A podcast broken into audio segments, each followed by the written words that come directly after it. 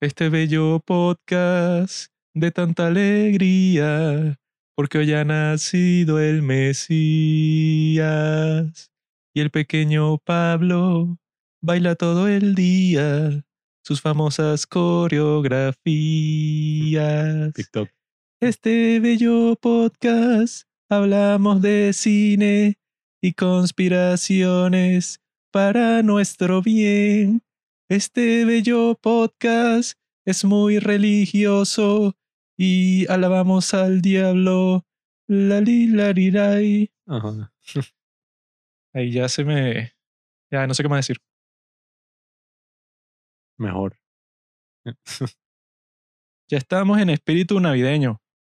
Por eso comenzamos con lo que se llama un aguinaldo. ¿Sabes qué es un aguinaldo, niño?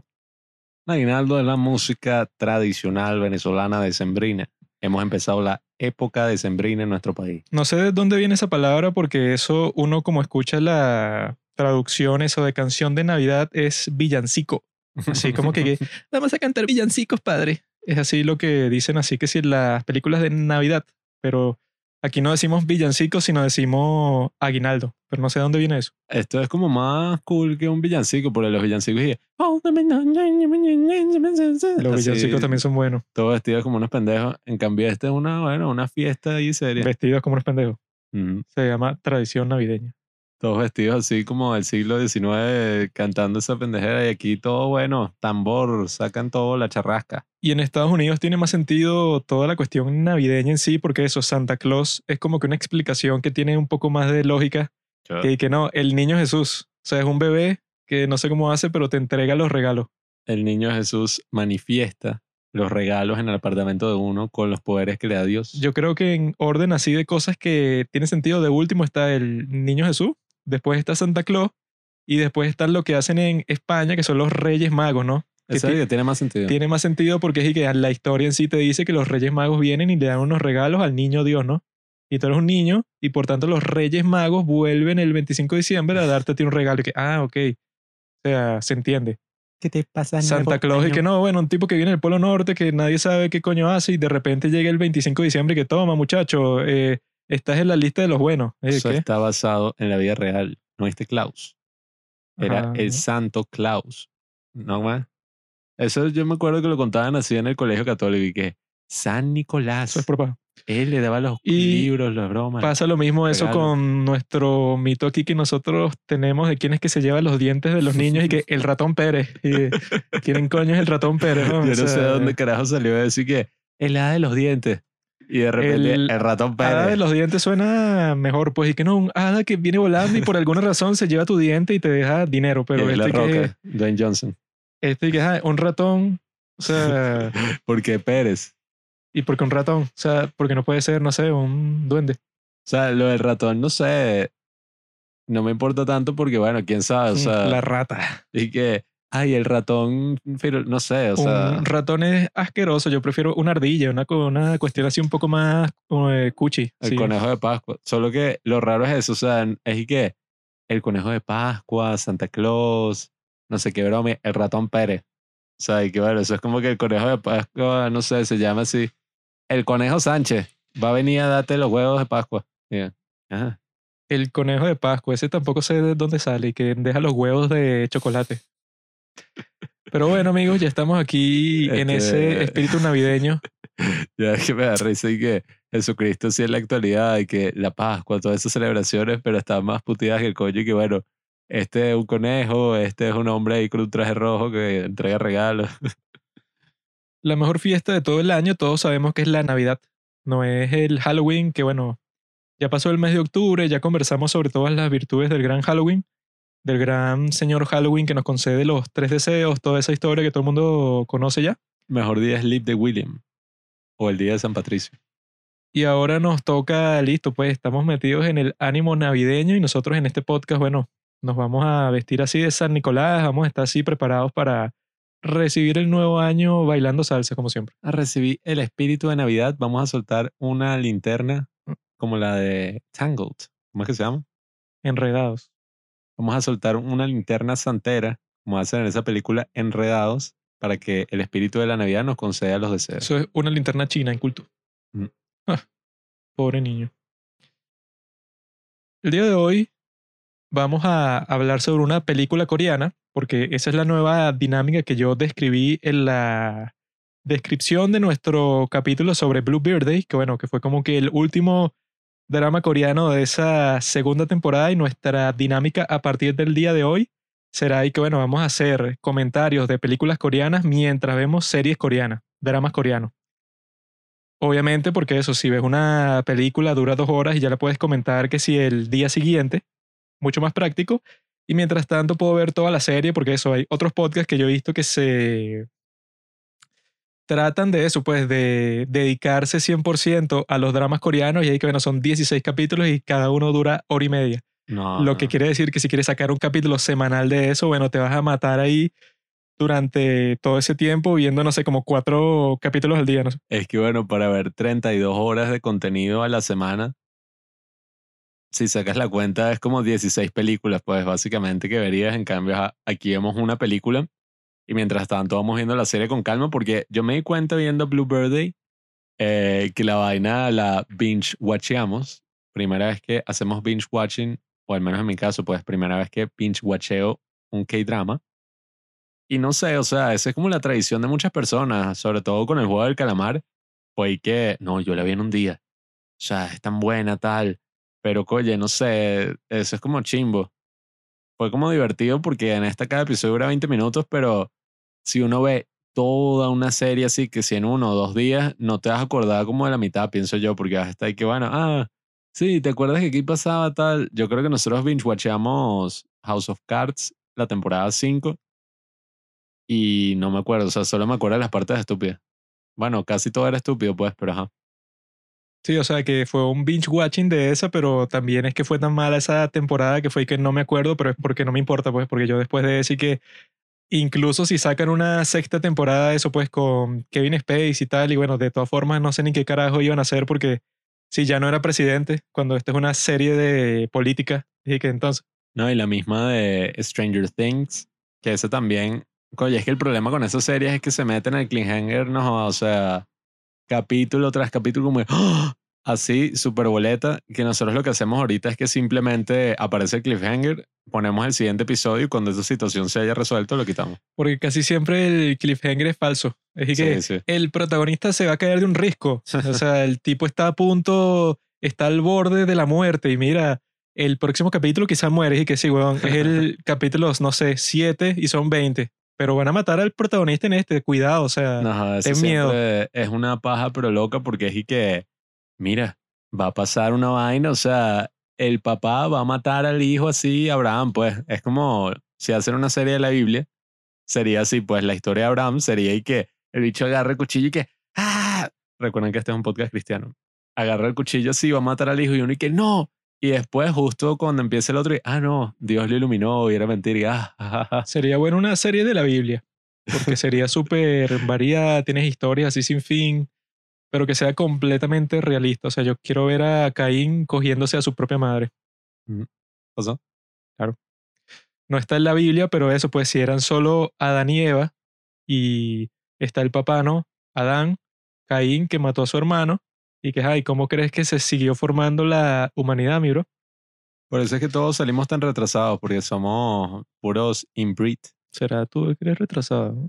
Mm. Anyway, ya saben cuál es la dinámica, pues, del podcast es esa, o sea, vamos a ver más películas coreanas hasta el cansancio, porque bueno, tenemos casi que de sobra, o sea, se pueden ver, no sé, como 100 películas coreanas mientras uno sigue viendo estos dramas, que bueno, también Maldito. pasa. Vemos 100 películas literalmente y nada más hemos visto un K-drama. No, no va a ser así. 100 semanas. Porque estos son también para disfrutarlos, pues, o sea, no hay que, bueno, los quiero ver todos súper rápido y no me importa, o sea, así es como se volvería un trabajo y la idea es que no se vuelva un trabajo porque, o sea, no un trabajo en el buen sentido, sino así como que, qué fastidio. Maldito Juan, que Tengo no que ir para el trabajo. paguen. Nunca nos van a pagar. El día de hoy vamos a hablar sobre la mejor película de zombies de todos los tiempos, según Edgar. Wright. Edgar Wright, yo vi la trivia de IMDb sobre esta película que se llama Tren a Busan. A Busan, abusan del tren. Ah. Eh, él dijo que, que no, esta es una de las mejores películas de zombies que he visto en toda mi vida y que se la recomendó a todos sus amigos y amigas porque le pareció que, que no, un ritmo así constantemente rápido, demasiado buena y eso. Yo no la había visto hasta el momento, Pablo sí la había visto, pero yo no porque ya estaba, no sé, sobresaturado de todas las películas de zombies que existen y los juegos de zombies, pues, o sea, de Last of Us y todas estas cuestiones. Entonces yo estaba ahí que, bueno, tampoco es que estoy que sí, quiero ver otra de zombies, qué chévere. Pero es un maldito porque el día que yo la vi, ya eran como, no sé, la, bueno, es que también era tarde, eran como las 2 de la mañana, No una de la mañana, y estaban aquí los grandes amigos del podcast, Robinson y Carlos, eh, que estaban como que quedándose, y entonces, y que Juan, que vamos a ver la película, dale, Tren a Busan, y que es corta, tal, y Juan, y que, yo me voy a dormir, y que ustedes verán qué hacer, y que la de ella. Y este se fue, y Robinson, y que, sí, marico, esta es la mejor película de toda la historia. La pusimos, Robinson como a los 10 minutos se quedó dormido y se fue a dormir. Eh, Carlos y yo vimos toda la película. Y bueno, no sé, la primera vez que la vi yo me quedé como que... ah, o sea, yo me acuerdo que jodíamos a Robinson y que... Una mierda, bon. Estoy diciendo que era la mejor de la historia y la vaina en verdad, ajá. Es buena, es buena. Culto. Pero esta segunda vez me gustó más. Pablo cuando está solo se vuelve loco. Necesita que lo guíen y que no, está en, real, en realidad es buena. Y la sinopsis es bastante simple, porque eso es como que el gran cliché así de las películas así, no sé, que sí, desde los años como 80, 90 y tal, películas así como Mentiroso, Mentiroso con el gran Jim Carrey. Que siempre eso, pues como que la misma historia, porque eso, obviamente, la demografía que más hace películas, que más escribe guiones, que más dirige películas son hombres blancos como de cuarenta y pico de años. Entonces, casualmente, de las grandes películas pues de la historia de Hollywood y también de muchas que no son tan grandes, la trama principal es que este hombre de cuarenta y pico de años se le hace muy difícil encontrar un balance entre su vida familiar y su vida laboral también se divorció de su esposa y por lo tanto tiene muchos problemas en ver y que, ah, bueno, ¿quién se queda más tiempo con mi hija o con mi hijo? ¿Cómo vamos a trabajar esta situación que es muy difícil para cualquiera de nosotros dos? Esa trama yo creo que la he visto como 300 mil veces. La que más me acuerdo es esa de mentiroso, mentiroso, porque eso pues es como que la más ridícula de todas. Y que no, este tipo no puede mentir, pero como es abogado y los abogados literalmente mienten para vivir, entonces el tipo cada día de trabajo es un infierno, pero como él es Jim Carrey, bueno, entonces el tipo exagera todo lo que pasa y Sí, bueno, eso como él se da cuenta que no puede mentir, se trata de escribir en todo el cuerpo y que este bolígrafo es rojo, o sea, es azul, pero él se escribe en todo el cuerpo que es rojo, pero no puede hacerlo porque eso pues el deseo del niño, o sea, es una película como que ridícula al extremo. La garra. Ah. Y esa trama se repite eso como en 50 mil películas distintas y se repite también en esta, pero con nuestro gran amigo Gunju, mejor conocido como el Goblin. El tipo es y que no, él trabaja en un fondo de inversiones, que bueno, la gente que tiene ese trabajo, que eso pues que si trabaja en el mercado de valores, de Wall Street o de cualquier parte del mundo, El sí- lobo de Wall Street. Siempre tienen mala fama porque el trabajo de esas personas, eso pues no, no crea como que nada material, sino que todo lo que hacen es y que, ok, tú creaste dinero a partir del dinero de otras personas, o sea, como que pasándolo de un sitio a otro, como que especulando sobre el precio de esta acción cuando tú sabías que iba a subir o de otra cuando iba a bajar, entonces las vendiste todas, o sea, no haces como que ningún proceso así, no sé, que si de artesano y que cree esta mesa, sino y que no, bueno, tú no creas nada, sin embargo, eres capaz de ganar muchísimo dinero. Entonces, este tipo, eso pues, tiene ese trabajo así cliché, ¿verdad? Que las películas y en las series te lo ponen como para mostrarte a alguien que es bastante individualista que este tipo, mira, trabaja con el dinero de otras personas para hacerse rico él. Y el tipo en esta película, bueno, tiene un apartamentote que en Corea un apartamento así debe costar, no sé, millones de dólares porque está así en una zona buena de Seúl y es grandísimo y es así todo estilo tradicional asiático así. Está súper cool y él vive con su madre y con su hija. Yo un perdedor. Yo creí que su madre era la señora de limpieza. Yo dije, mira, esta es la que le limpia la casa porque yo dije, bueno, este tipo, bueno, está así como que con mucho prestigio y que mi madre, bueno, él no vive con su madre, su madre vive con él, pues, porque él es Ah, bueno, claro. rico. Entonces, la historia es que su maldita hija, ¿verdad? Que es la que causa todo el problema. Ella que quiero ir a visitar a mi madre en Busan. Mañana es mi cumpleaños y quiero ir en tren. Y dije, que ladilla. Entonces el padre le dice que, ok, será tu cumpleaños y tal, pero tú no puedes ir solo en tren porque eso, bueno, es peligroso. Y yo tengo que trabajar mañana, así que no. Pero la niña como que lo chantajea porque el estúpido eso, pues para su cumpleaños le compró un Nintendo Wii y cuando ve hacia el frente, o sea, así en una de las paredes del cuarto de su hija tiene un televisor con el Nintendo Wii.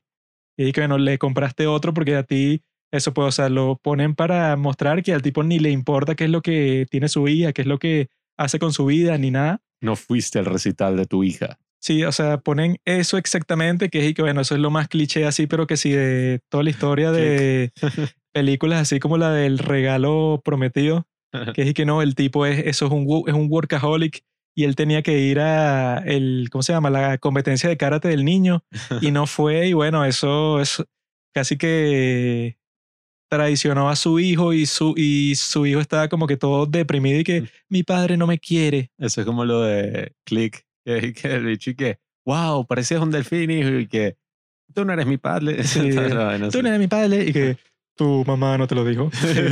que eso y que bueno, pa- pasa como en 100 películas y que el padre de cuarenta y pico irresponsable porque está obsesionado con el trabajo, que bueno, eso ese es como que el perfil de los guionistas de Hollywood y por eso es que pienso que sale como que en tantas películas distintas y que eso pues de muchos géneros distintos.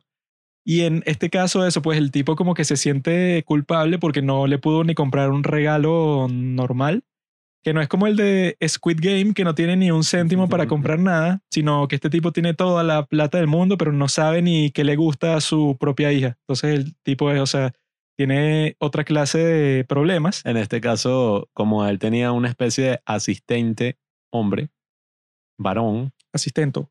eh, pasó eso de que el bicho le compró el regalo así porque usualmente el cliché en las películas y que, ¿qué es lo que le gustan a los jóvenes? Y que el Nintendo Wii y que eso se lo compró a su hija para el Día del Niño. si es una Sí, sí. mujer. Y es que, ah, bueno, otra cosa tal. Le tenía que comprar, no sé, que si una toalla así con su nombre grabado y ya, y que toma, niño. el mejor regalo que me podrían dar en un cumpleaños es eso, la pistola así encendedor. El mejor regalo siempre ha sido y siempre va a ser plata. Toma, hija, feliz cumpleaños. Toma, hija, 300 dólares, coño. Esa carajita va para el colegio y hace desastre y, no sé, va para la cantina y compra como 100 empanadas. Algo arrecho hace, sí. Compra los caramelos estos así, los Spark y los tira al cielo. Compra una caja y los tira al cielo así, solo por joder, pues. Ese siempre es el mejor regalo, pero si le das eso a una persona va a pensar que este maldito es, no sabe qué me gusta, pero coño, tú sabes qué te gusta, ¿no? Te doy la plata y tú te lo compras. ¿Qué, qué hay mejor que eso? Tengo seis años. Entonces, No sé lo que me gusta. a los de seis años lo dejan entrar para las tiendas. ¿no?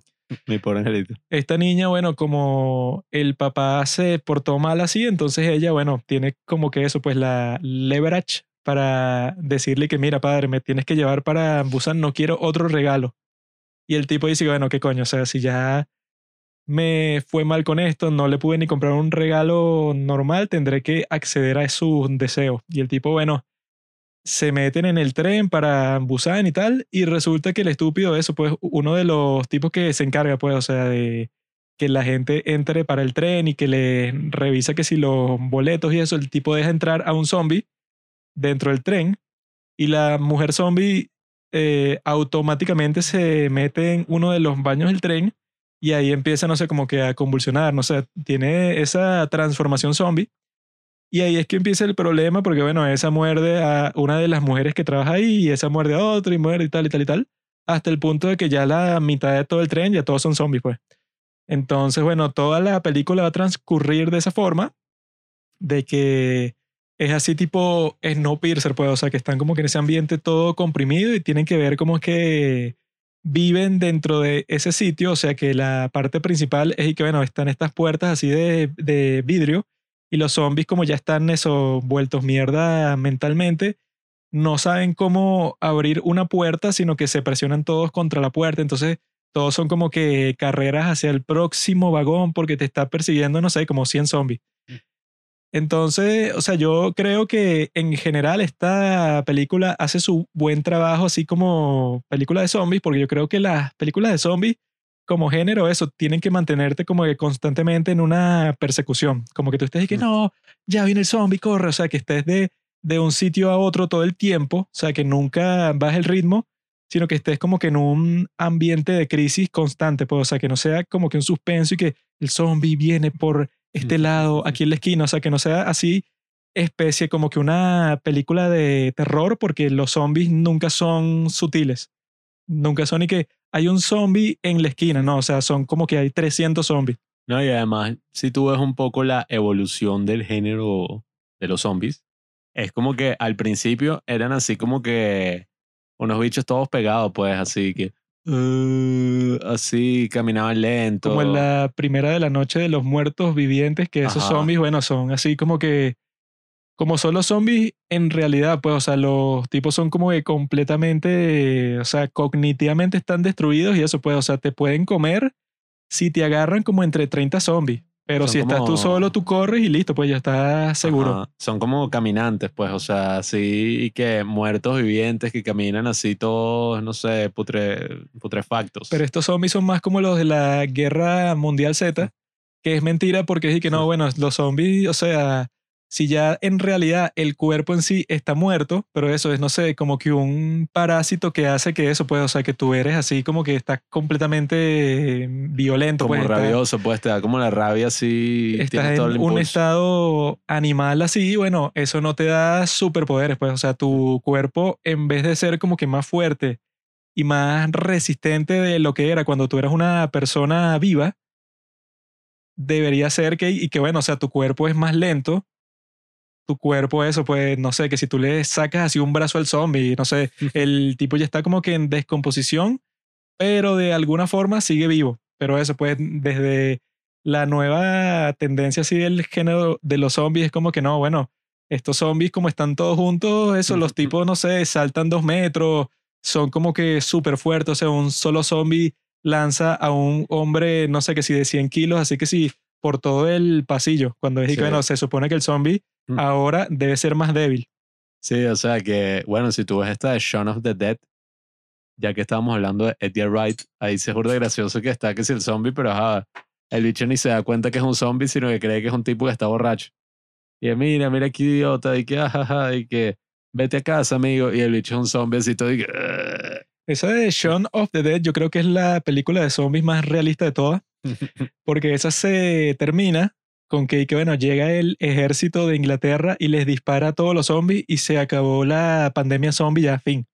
Que eso es y que, bueno, lo que pasaría en la vida real si existieran los zombies. no estoy tan seguro después del COVID. Por eso fue que yo vi eso, pues cuando en esta película y que no, estaba todo el ejército, pero de alguna forma todo el ejército lo convirtieron en zombie.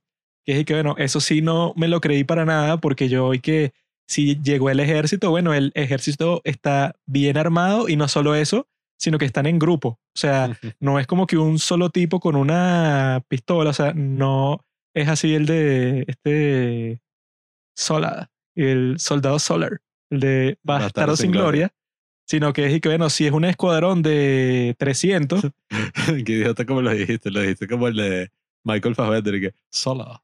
ah, que yo tengo algo que decir sobre eso más, más tarde que se me ocurrió, pero eso pues, eh, um, si es un escuadrón de 300 soldados todos armados, explícame cuántos zombies serían necesarios para convertirlos a todos en zombies. O sea, qué mentira. O sea, yo cuando vi eso, yo vi que, ok, eso hace que la situación sea mucho más crítica porque es que tú dices que se jodieron. O sea, todos los que estaban en este tren y todos los de Corea se jodieron y ya. Porque si hasta el ejército les pasó eso, bueno, esto es una vaina que no tiene remedio. Bueno, es que en este caso, cuando tú ves a la tipa, pues la primera infectada que vemos en la película, sí eh, da como. O sea, si uno se pusiera en esa situación, yo estaría que, berro, ¿qué le pasó? La tipa está convulsionando, qué loco. Y la dicha si te muerde y está con los ojos y que. Ahí, coño. Yo creo que sobre todo el factor sorpresa es lo que haría daño ahí, porque. Claro. ajá, Por eso es que cuando ya mandaste soldados a un sitio y conoces más o menos la situación, los tipos deben llegar disparando, ¿no? O sea, eso pues yo entiendo que a la tipa dentro del tren fue que, señora, ¿qué le pasa? Ay, no, y tal. Entonces la tipa no se dio cuenta, sino cuando ya le estaba mordiendo, ya a ese punto se jodió. Pero cuando es el ejército, yo, y qué, qué mentira, o sea, Bueno, yo había pensado un poco al respecto, como decía, en cuanto al COVID, después de haber pasado todo este proceso de una pandemia, por primera vez en mi vida. pues no Eh, será la última. H1N1, la gripe porcina. Eh, no sé, o sea, también imagínate, si así fue con un virus que, ajá, los síntomas no es que eran mierda, o sea, se te caía la piel. Imagínate con una vaina así tipo zombie que es y que, bueno, ay, tu mamá agarró el virus, la bicha se volvió, no, joda, o sea, una bicha allí que te quiere matar y tal. Eh, eso sí, yo creo que si eso pasara en la vida real, sería que si un show y que, no, no puedes matar a los zombies porque, ¿qué pasa si hay una cura? O no sé qué vaina, o sea, no sé. Quien se ponga así un tiro en la cabeza por gafo de una, ¿no? Y que, bueno, y eso Y también. que, ¿por qué estás defendiendo a los zombies? ¿Acaso tú mismo eres un zombie o qué? Tú eres como el bicho ese del tren, el que, el que era como el jefe, pues, el jefe maldito ahí del vagón. que se puso y que, no, ellos están infectados y que no dejen que pase. Esa fue otra de las cosas que no tiene sentido, pero para que lo entiendan, tienen que entender eso, la parábola que yo le dije a Pablo. Que eso es así como una parábola bíblica lo que pasa en este tren, porque llega una parte que, que bueno, todas las mujeres valiosas del tren, que es que, bueno, la esposa de uno de los tipos, la hija del protagonista, están todos en un baño y afuera hay como 30 zombies. Entonces estos tipos se ponen de acuerdo y que bueno, algo hay que hacer porque si no eso pues yo me quedo sin hija y tú sin esposa que además tu esposa está embarazada, ¿no? Entonces los tipos, bueno, se abren paso entre unas hordas de zombies y que resulta que cada vez que pasan por un túnel los zombies están como completamente eh, distorsionados porque los tipos eso son ciegos. Entonces como que se guían solamente por el sonido dentro del túnel está todo oscuro. Entonces los tipos cuando entran al túnel están así como que todos perdidos. Ellos lo aprovechan, ¿no? Para poco a poco eso se abren paso por hordas y hordas de zombies hasta que llegan a este baño y las rescatan, ¿no? Luego quieren pasar a la zona del tren en donde no hay zombies. Y en esa zona hay como 15 de los pasajeros originales que los tipos eso pues están como que suertudos, pero al mismo tiempo saben que su posición sigue siendo peligrosa porque bueno, en cualquier momento pueden llegar un montón de zombies y le parten la puerta que los está protegiendo. Entonces cuando llegan, ¿verdad? Estos hombres con las mujeres que rescataron, uno de los tipos le pasó un mensaje a una de las chicas, o sea, que está al lado, que ya está totalmente seguro, supuestamente, y que mira, vamos con un montón de gente, déjennos pasar, ¿no? Y el personaje más estúpido de toda la película, que es un tipo ahí, eso pues, o sea, que no dice ni su nombre ni nada. El prefecto.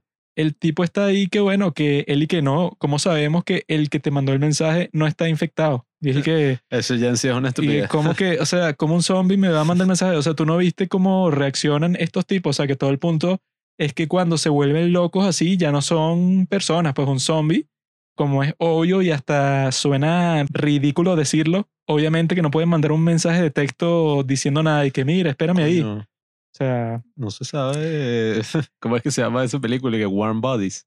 no. Que la- Mi novio es un zombie. Ajá. Y que eso, el tipo y que no, no, cuando vengan ellos, vamos a reforzar la puerta para que no pasen y se mueran y ya. Un hijo de puta. Y yo, y qué, qué idiota, weón, porque eso, pues, por hacer eso, el personaje más cool de toda la película muere, que era un tipo así como que súper fuerte. Ese tipo, por cierto, era el entrenador personal de Gunju. O sea, porque el tipo es así todo fuerte, pues todo musculoso. Pero era actor, ¿o no? No sé. Y el tipo es el más cool, pues, o sea, el tipo, no jodas, se llevó por delante a un montón de zombies, o sea, fue el héroe de toda la cuestión porque le salvó la vida al protagonista y ese es el tipo que tiene a la esposa embarazada.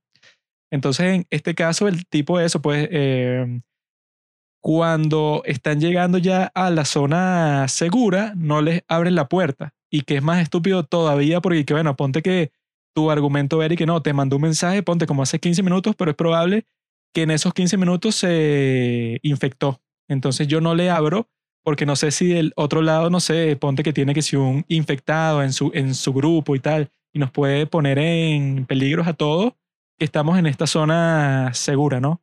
Aislada.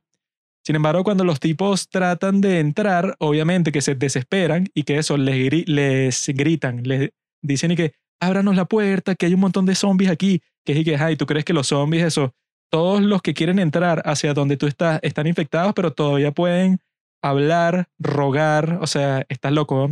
Entonces, lo que iba a pasar, que era lo más obvio, es que uno de los tipos, bueno, tiene un bate y empieza a partir la puerta de vidrio hasta que la parte, pues, o sea, para pasar a la zona segura, ¿no? Y entonces ese retraso, o sea, que dejaron la puerta bloqueada ahí, no sé, como por cinco minutos, causa la muerte de eso, del personaje más cool, que para la gente que ve Game of Thrones, bueno, el tipo se lanzó una de Hodor. O sea, que este Hodor, ¿verdad? Que, bueno, toda una explicación rara ahí, pero el nombre de Hodor existe por eso, porque este Bran Stark como que lo manipuló por toda su vida para que el único pensamiento que él tuviera en su, en su mente sería hold the door, para que él mantuviera la puerta, ¿verdad? O sea, eso, pues que se sacrificara manteniendo a todos los zombies atrás para que los demás pudieran escapar. O sea, entonces este tipo se lanzó la de Hodor, o sea, el tipo mantuvo a, lo- a los zombies eso con su propio cuerpo, o sea, lo mordieron un montón de veces para que pasara el resto de los personajes. Y entonces ya cuando, cuando los tipos están sanos, desde el otro lado, entonces ese mismo estúpido y que, no, eh, ustedes de todas formas pueden estar infectados, así que pasen al siguiente vagón del tren. Y ahí pasa la mejor parte de toda la película que yo estaba celebrando cuando la vi, que es que bueno, los tipos pasaron al siguiente vagón que también era seguro, pero estaba aislado de este otro grupo que todos se pusieron exactamente igual y que, sáquenlos de aquí, Se malditos. así como unos malditos y que fuera, fuera, maldito Sí, infectado. que es que puto. cómo van a estar infectados si todos ustedes vieron, o sea, que esa parte sí fue súper estúpida, que todos ustedes vieron que cuando te muerden, ¿verdad? Eso pues el tiempo varía, pero varía que si entre 5 segundos y ya te infectaste o no sé, 5 minutos, pero no varía en, no sé, en los 15 minutos que ya habían pasado desde que comenzó todo ese conflicto. Entonces todos empiezan y que, fuera de aquí, infectados, estúpidos, ¿no? Y los tipos dicen, ok, bueno, nos vamos de aquí porque ustedes están todos como que con el mismo objetivo. Y los tipos pasan al siguiente vagón. Y lo que pasa, ¿verdad? Es que los zombies que estaban del otro lado están ahí todos esos acumulados, vueltos locos, así todos violentos, asquerosos, que yo creo que los zombies de esta película están bastante bien hechos porque sí dan miedo. O sea, están todos feos ahí con, lo, con las pupilas blancas, están todos feos ahí y sí dan Ay, miedo. Y como que hacen un movimiento ahí de. Se saltan como cuadros y es como si los bichos fueran, no súper rápidos y que. Sí, están así como que todos raros, retorciéndose así. O sea, es como que una visión de una persona enferma, pero que también es como que 100% violenta. Entonces, lo que pasa es que están todos los zombies así que... Entonces, una de las tipas ve que su amiga está del otro lado. No, creo que esa era su hermana. Bueno, no sé qué, cuál es su relación filial con ella. Era como si fuéramos tú y yo, pero éramos señoras así en Corea del Sur. ella ve que eso, pues su hermana está ahí entre los zombies, pero por alguna razón está como que súper calmada. Cuando todos los otros están haciendo gritos y gruñidos y tal, ella está parada entre la horda de zombies, así, pero como una persona completamente normal, pero con las pupilas blancas, ¿no? Y ella por alguna razón tiene el instinto de levantarse y rodar la puerta. O sea, no sé por qué quiere que pasen todos los zombies, pues, o sea, ella Mm. al hacer esa acción condena a todos los que estaban ahí y inmediatamente cuando ella hace eso entran todos los zombies y masacran a todos los personajes que estaban en ese vagón y cuando pasó eso yo pensé que no, esto es el mejor momento de toda la película porque fue súper satisfactorio, así como, bueno, spoiler alert por la película Dogville, pero el final de Dogville también es el más satisfactorio de todo el mundo porque tú dices que no, bueno, la justicia divina total, o sea, todos los que fueron malditos son eliminados. Y en este caso eso pues es casi, como dicen, pues instant karma. O sea, los tipos hicieron algo súper maldito, así súper estúpido, sin ninguna razón y como a los cinco minutos ya está masacrado. Bueno, es que claro, eh, la hermana era una de las que estaba mm, tratando de sobrevivir en ese grupo y cuando los bichos no los dejaban pasar, la hermana como que decidió quedarse atrás porque la bicha estaba pendejeada, pues como que decidió quedarse atrás como que no, que pasen todos primero y yo después veo si paso y como que se quedó mirando a su hermana y que mira, estás viva, tal. Se Así. sacrificó. Y bueno, y, se la, y la hermana vio cómo se la comieron todos los zombies prácticamente por culpa de estos malditos, pues que ni siquiera querían abrir la puerta. Sí, o sea, que todo ese conflicto se hubiera evitado completamente, o sea, que eso les pareció muy raro a todos los personajes que pasaron por, to- por todas esas hordas de zombies y ellos ya pensaban y que bueno, ya se terminó lo peor, todo este drama ya se terminó por fin. Pasó como que el milagro que todos por fin sobrevivimos. Sin embargo, cuando llegan ya a la zona segura, los tipos no, no los quieren dejar pasar. Y bueno, ahí es que yo supongo que todos estarían súper mega frustrados, pues, y que bueno, pasamos por todos es- esos zombies. Como que para nada, porque estos tipos que no son zombies actúan como unos totales estúpidos, pues. Bueno, que no sé qué parábola de la Biblia, o sea, si vas a decir una en específico o que tú dices que esto es como una parábola de la Biblia. Esta es la parábola de la nueva Biblia, que nosotros podemos crear así la Biblia del siglo XXI. La Biblia de las películas. sobre historias morales así para enseñarte, pues, o sea, como que lecciones así de cómo tiene que ser tu comportamiento. Y que bueno, en este caso es y que por buscar tu interés personal sobre todas las cosas, que bueno, hay un ensayo que nosotros estudiamos en la escuela de filosofía sobre esto que se llama el egoísta incompleto. O sea, que en realidad, si tú lo ves como que desde la perspectiva más general posible, a ti como persona egoísta te conviene más colaborar con los demás porque en sí, o sea, como que te obtendrías muchos más beneficios si colaboras, pues, y ponte que tienes un prestigio entre los otros miembros de la sociedad y todas estas cuestiones. O sea, el ensayo habla sobre todos esos temas que, bueno, que a ti en realidad, como persona que solo te importa tu interés personal, sería mucho más beneficioso para ti ser eh, eso, pues, o sea, como que colaborar con el grupo que solo preocuparte enteramente de tus propios intereses y ya, porque eso, pues, eso como una práctica social, ¿verdad? Si la gente, ponte, o sea, que en tu comunidad comienzan a percibirte a ti como que no, este Pablo solo le importa a él. O sea, yo sé que yo no confío en él porque en cualquier momento el tipo me, me vende o que eso, pues con- cualquier dificultad el tipo solo va a buscar como que su propio beneficio. Y bueno, eso en realidad te termina destruyendo a largo plazo porque nadie va a querer ni colaborar contigo, ni asociarse contigo, ni hacer ninguna tarea conjunta porque ya saben que eres un maldito. Y que eso no existe cuando no hay sociedad, o sea, cuando la sociedad se va para la mierda, Entonces, estado de la naturaleza. entonces todos dicen y que bueno, yo no voy a colaborar con nadie nunca, o sea, yo solo me protejo a mí y que si a mis hijos o a mis familiares más cercanos, pero que el resto de la gente que se joda, porque en estas condiciones no tengo ningún incentivo eso, pues para no hacer exactamente lo que quiero hacer en todo momento y ya. Entonces en esta parábola sería como que esa lección y que bueno, estos tipos pensaron y que lo que más nos conviene es hacer esto cuando en realidad hay que, bueno, si lo hubieran dejado pasar a todos desde el principio, hubiera sido muchísimo mejor para todos porque serían un grupo grande, eso, con gente como el tipo que murió para defenderlo, que fue que sí, el que más mató zombies de, de todos. Mm. Si no hubieras hecho esa estupidez, sería 10.000 veces mejor para todo el grupo y todos en sí tendrían muchas más posibilidades para sobrevivir si tú dices y que no, nuestro pequeño grupo es el que tiene que sobrevivir, ustedes están infectados y tal. No, y que al mismo tiempo ese es el subtexto general de toda la película. El, podríamos decir, el viaje del héroe, que es con Joe. No sé cómo se llama el protagonista en la película, pero bueno, con Joe.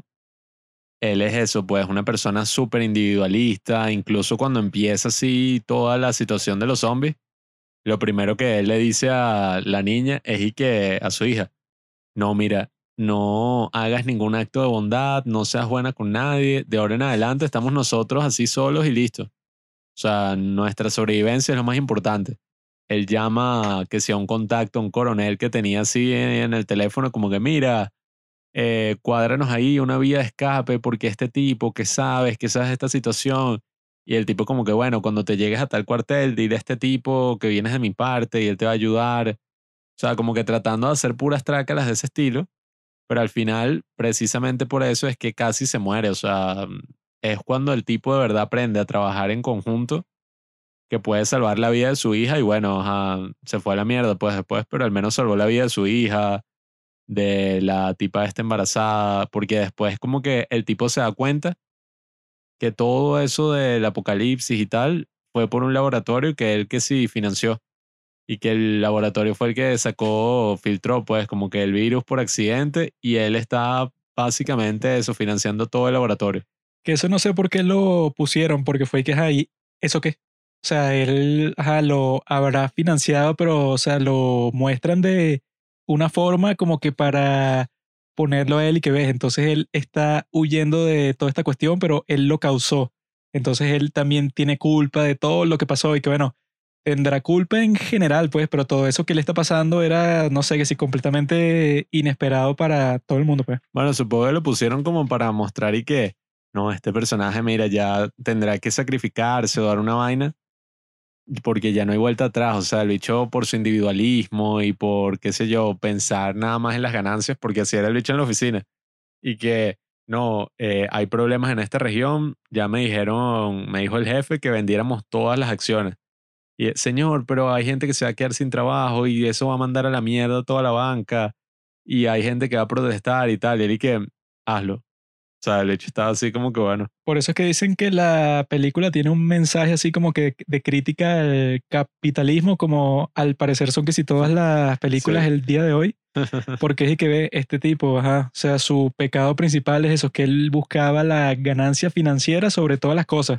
Por lo tanto, eso, pues ahí ya él hay que castigarlo de alguna forma por eso, pues, o sea, porque él ya era en sí una mala persona. Pero, eh, o sea, yo creo que el castigo que le dan por eso es como que un poco desproporcionado porque tampoco es que él era un demonio. Y si el carajo no se hubiera ido en el tren, probablemente no hubiera sobrevivido la hija porque la mamá estaba ahí, la mamá lo llamó y que eh, eh, me muero. O Pero sea, eso no sabemos qué le pasó. O sea, no. Capaz se hubiera quedado fuera Estaba que si comparando por ahí. Sí, o sea, yo creo que si él se hubiera quedado en Seúl, sería más como esa otra película de zombies que también está en Netflix que se llama Hashtag Alive, que yo creo que bastante buena, pues. Está bien hecha porque eso, pues, o sea, los tipos le buscaron una vuelta a las películas de zombies cuando uno piensa que, que no, bueno, ya se, ya se terminó. Ya no se puede como que darle ningún otro giro, pues, a este mundo y a esta trama sobre zombies, pero bueno, siempre sale una persona creativa y que no, bueno, este tipo está encerrado en su, en su casa y por un montón de tiempo tiene que ser internet, videojuegos, etcétera. Pero llega un punto que a pesar de todo eso está completamente jodido como todos los demás. Como una metáfora ahí de la pandemia, pues que también salió con el timing perfecto, aunque ajá, no es que se convirtió en el juego del calamar, pues. No se convirtió en el mega éxito, pero demostraba ese aspecto que uno ha vivido, pues, en cuanto al encierro, el distanciamiento, el aislamiento, pues así de la pandemia. Y en este caso habían varias cosas interesantes respecto a eso, pues. O sea, ¿qué se hace cuando hay una crisis así? Bueno, la gente puede tomar una actitud así de sobrevivencia y es así, pues, como que no, no, no, aquí no puede entrar nadie porque si tú te pones así como ayudar a la gente, tú no sabes si el bicho eso te mata, se vuelven locos, te matan así los zombies por gafo. Y bueno, ya al final de la película cuando pasan como toda esta situación y llegan a la estación en la que iban a llegar, no, se fueron completicos a la mierda porque no eran nada más los zombies que estaban que sí en toda la estación. Y además, bueno, el hijo de puta ese, ¿cómo es? El prefecto, porque lo llamo así, el superintendente. Porque bicho era como maldito eso así detrás y que, no, sí, hay que hacer esto, yo soy el líder, así. Un viejo ladilla. Ese carajo, bueno, básicamente fue el mayor villano más que los zombies porque jodió todo, o sea, mató que sí a todo el mundo el puto ese. Esa fue la parte que no me gustó mucho, pues, sobre la trama y cómo está estructurada, porque yo que, bueno, ya que le pongan, ¿no? Y que la razón por la que se murieron todos los personajes, excepto dos, fue este tipo. O sea, él personalmente lo jodió eso, pues, o sea, eso, el tipo estaba en el único de los vagones que estaba full de zombies y el tipo escapa de ahí, ¿verdad? sacrificando al tipo que como que siguió su liderazgo sobre todo lo que había pasado en la película hasta el momento Y el tipo cuando sale de ahí, lo único que tenía que hacer era cerrar la puerta detrás de él y ya para que toda esa zona fuera, entre comillas, como que segura. Y el tipo no lo hace, pues. O sea, el tipo solo para escapar él llega un punto que tú no te crees que sea tan estúpido, pues, o sea, que, que no, bueno, él no sabe que si no cierra la puerta detrás de él, todos los zombies de los que él acaba de escapar, bueno, van a destruir todo el resto de la gente que esté por ahí y luego causa la muerte de eso, pues, del beisbolista con su novia ahí, que yo dije, bueno, ¿qué es esto? o sea, el tipo personalmente jodió a todos los pequeños grupos que están dentro de la película. Después jode al chofer del, del tren y que ayúdenme, me van a comer y vaina. El bicho se baja para ayudarlo y el tipo lo agarra y se lo lanza a los zombies. Al chofer del tren, que es el tipo más importante de todos, porque si el tipo eso no, no está ahí, pues o sea, entonces no hay forma de que, que no, bueno, tú tienes la confianza de, si consigues un tren que funciona, mm. este tipo lo sabe operar, pues o sea, el tipo hizo que si la peor cagada del mundo y no solo eso, sino que después es el que mata al protagonista.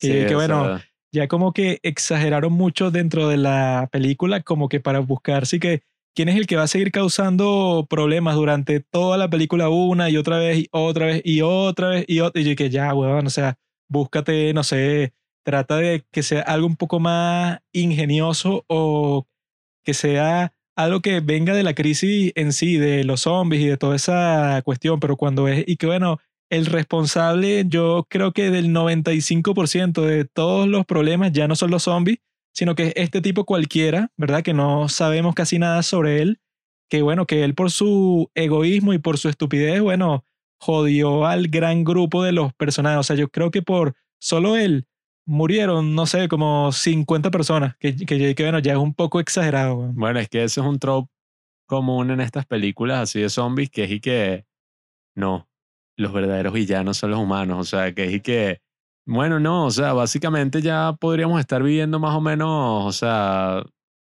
no prósperamente, pues, pero sobreviviendo eh, un gran número de personas, pero no, entonces un dictador se puso maldito.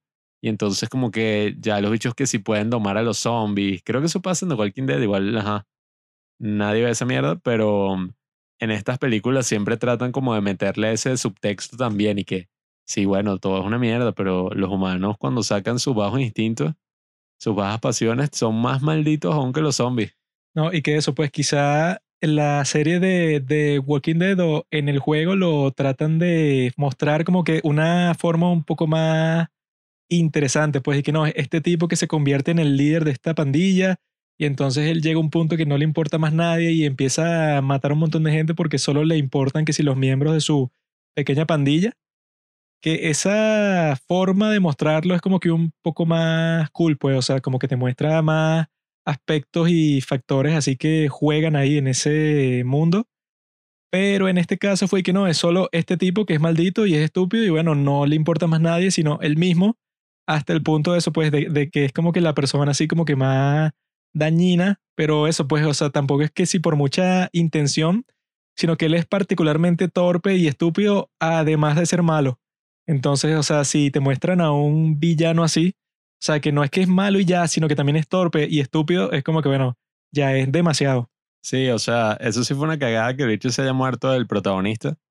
Porque, ajá, yo me quedé, qué caña. Ajá, o sea, tanto nada para que nada más sobrevivieran dos personas cuando eran que sí un grupo de 50. y cuando el esposo de la mujer embarazada le dijo a él y bueno, cuídala. O sea, como yo me sacrifiqué por todos ustedes, bueno, tú eres el que yo dejo encargado para que ella por lo menos eso no tenga que estar sola con una niña, que fue lo que pasó al final.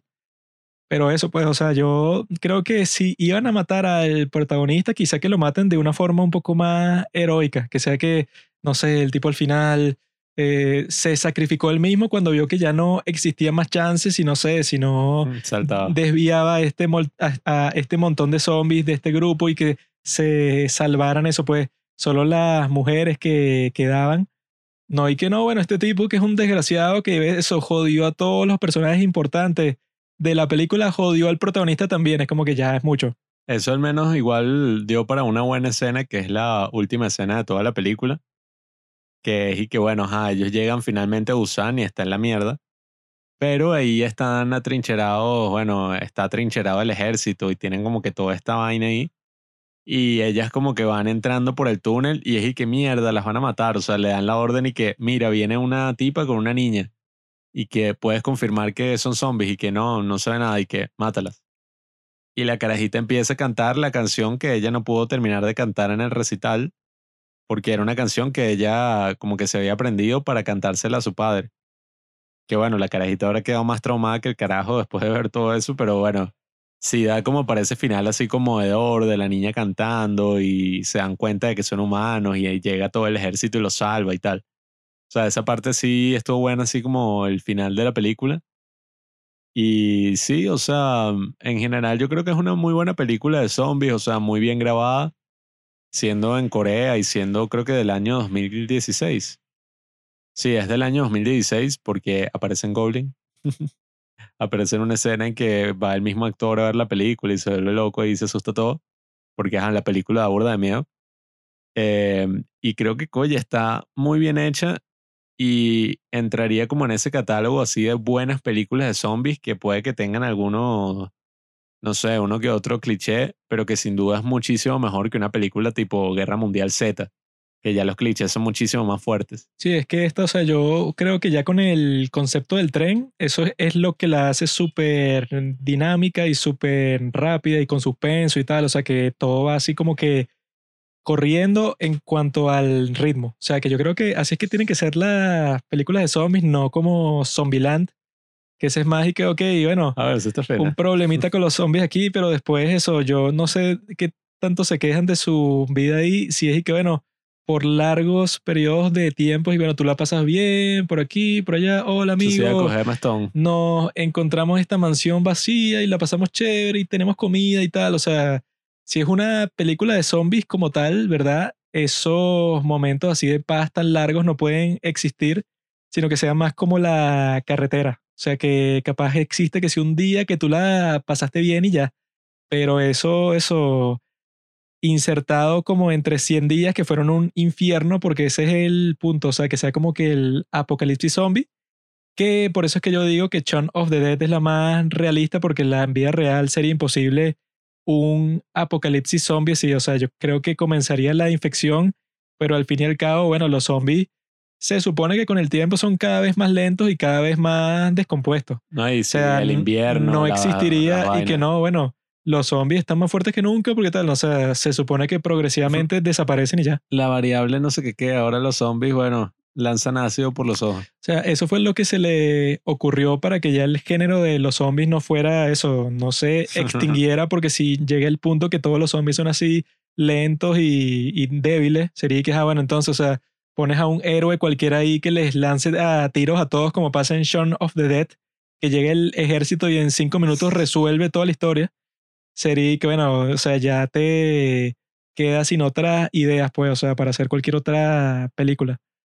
Pero en, en este caso, pues, en Guerra Mundial Z, los zombies, bueno, en esta hay una parte que todos los zombies como que se están sosteniendo del tren y todos tienen una fuerza que yo creo que eso no pudiera pasar ni con seres humanos comunes y corrientes, pues, que, que no. Un grupo de como 40 se agarró así con las manos del tren, cada zombie se agarró del otro zombie y eso pues crearon como que un peso tan grande que ya estaban frenando el tren. Yo dije, eso, o sea, si ese es el caso, o sea, si esos son los zombies que te tocan, te jodiste, porque Claro. ya no es que se están descomponiendo ni nada, sino que son sobrehumanos, pues. Claro, es que si tú como persona normal te agarras, ya coño, ya con que estés boca abajo, agarrado así, y que te estén no, arrastrando toda la cara por el pavimento, ya eso sí que ¿no? vale, y marico. después Gunjul le está dando patadas a las manos y le tiene que dar como cuatro patadas al brazo así, pero con toda su fuerza para que se suelten. Y yo dije, "Pff, a mí me da una sola patada así si estoy agarrado del tren y eso con todas mis facultades físicas y listo, me suelto automáticamente, Es que ya obviamente. ¿no? Esa mierda le parte el hueso con una patada así como le está dando ese dicho una joda. Pero sí, o sea, a la larga es lo que digo, pues el género se ha ido reinventando, han ido haciendo algunas fórmulas ahí interesantes. Porque claro, también algunos han hecho como que, no, es un virus. Ya no es como que el carajo te muerde. Así como que, quiero sesos. eh, De hecho, se llega y te muerde y te conviertes en zombie, sino que es como que, no, es un virus, se transmite por no sé qué qué. porque dicen que eso es como más realista, pero bueno, también es un poco más ladilla, pues, porque si la vaina fuera así, entonces ya todos se fueron a la mierda. Sí, bueno, sí, es como en The Walking Dead, que no es solo que te muerdan, sino que simplemente te mueras y te despiertas como zombie. Ah, bueno, en ese caso sí, toda la sociedad está condenada sí o sí, pues, porque bueno, cualquier persona que se muera, si se convierte en zombie, bueno, entonces para mañana ya tienes como 10 millones de zombies. Mm. Pero si es como los zombies clásicos, eso, pues llegan y hay un tiroteo y se murieron todos los zombies ya y, y, y fin. Pero también me di cuenta que esta película tiene una secuela. Ah, eso- pero ya salió. Sí. Y por eso es que la próxima semana vamos a ver esa película que dicen que es mala. Se llama Península. eh, que, justo cuando esta película salió, que, que tuvo mucho éxito en Corea y que 11 millones de espectadores solo en Corea, que eso pues como tiene una población pequeña, 11 millones es un número bastante grande.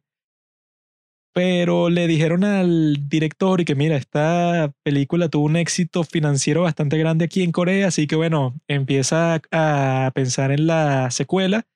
Pero el tipo en el 2016 decía que no quería, pero no sé, habrán cambiado su opinión a través del dinero. Y el tipo realizó una supuesta secuela, una historia nueva dentro de ese mundo y que porque han pasado cuatro años desde la primera película. Pero dicen que esta es como que menos icónica, que es más así como que hacerla, no sé, que si por diversión de parte de los realizadores. Y que yo creo que esa puede ser la película para la próxima semana, porque descubrí eso hoy. Y que no la he visto y yo creo que casi nadie la, la ha visto, pero bueno, o sea, ya debe estar disponible por ahí, porque si salió en el 2020. Yo creí que esa no había salido todavía, pero sí había escuchado porque hasta en la misma Vincenzo, en el que hay drama, dicen y que no, estoy entrenando para Tren a Busan 2. Pero esa, o sea, no sé si es tanto Trena Busan 2, sino es más como que otra película de zombies del tipo que hizo Trena Busan 1. Porque eso, o sea, yo vi que si el póster y todas esas cuestiones así publicitarias y no se parece casi en nada.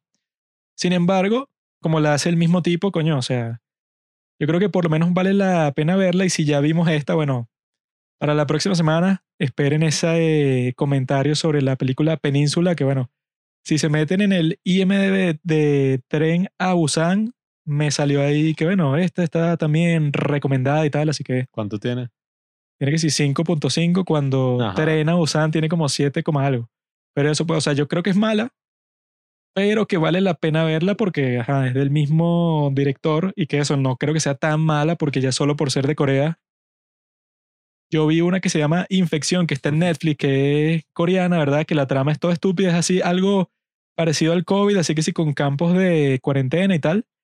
Y que eso, la película en sí es mala, pero si tú la ves y que coño, está súper bien producida, pues tiene como que eh, una producción más o menos realista de un campo de cuarentena masivo y unos tiroteos así con la gente que se escapa. O sea, esas producciones que en cualquier otra parte no se harían y ya si no tienes un súper mega presupuesto.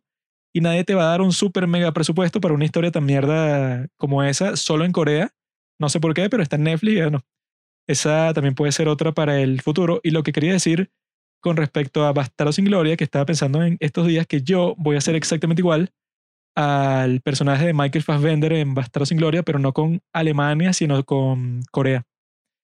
Porque si te acuerdas eso, pues cuando están tratando de entrevistar a este tipo, Michael Fassbender, para su trabajo en la Operación Kino, para que vaya esto, pues que se infiltre ahí como nazi y tal, él y que no, tú tienes que parecer que eres un experto del cine de Alemania y tal, tienes que saber alemán para que parezcas un nazi, pero como también vas a asistir a la premiere de Goebbels, tienes que saber todos los datos sobre la industria, pues, porque tú vas a hacer eso, pues, como que el espía principal y eso.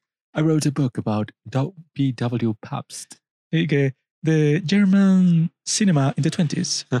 early German cinema. El tipo era un experto y que eso era crítico, pero con sus propios libros y tal, sabía alemán perfectamente, supuestamente, pero bueno, ya nos dimos cuenta que no es así. Yo sé, pirata, y que ¿de dónde eres? Y que.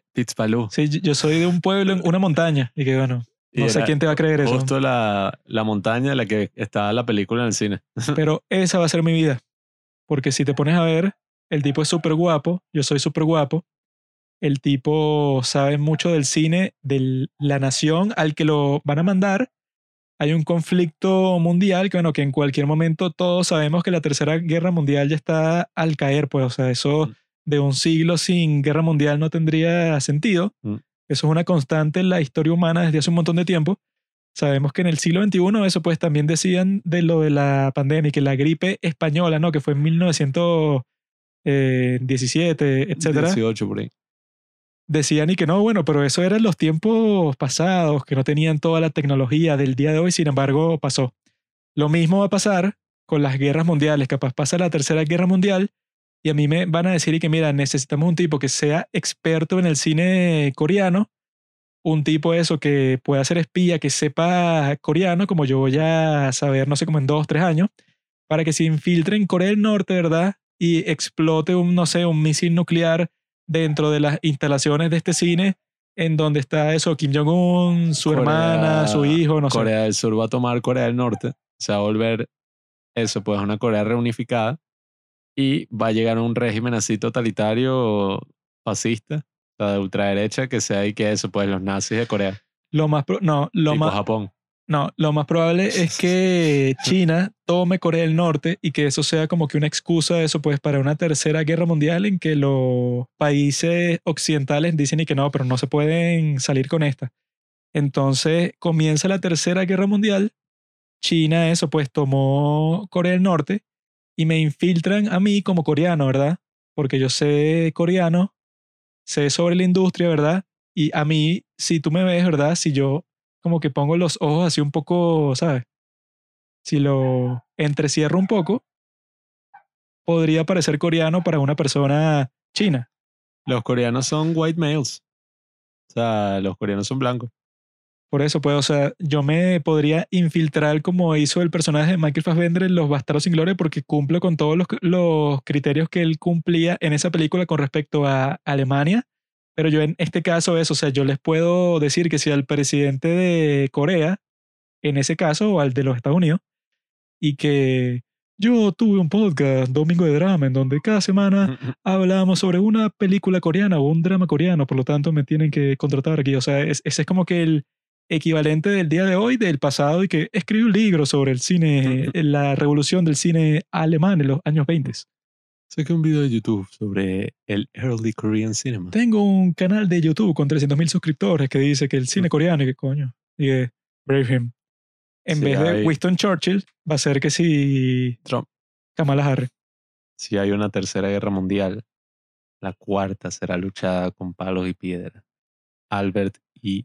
W. Einstein. Así que ya saben, amigos, si ven, como yo siempre he visto, pues unas similitudes bastante grandes entre el personaje de Michael Fassbender en Bastardo sin Gloria y mi persona, no es que se lo están imaginando, sino que, bueno, claramente, objetivamente, es verdad.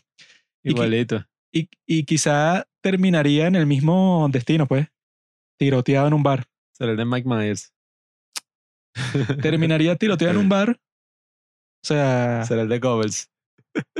fallando así mi misión para destruir a la dictadura coreana del norte y China. Pero eso sí es verdad, eso es de la Tercera Guerra Mundial, si no es chiste. ¿Cómo hace el número 3 en Corea?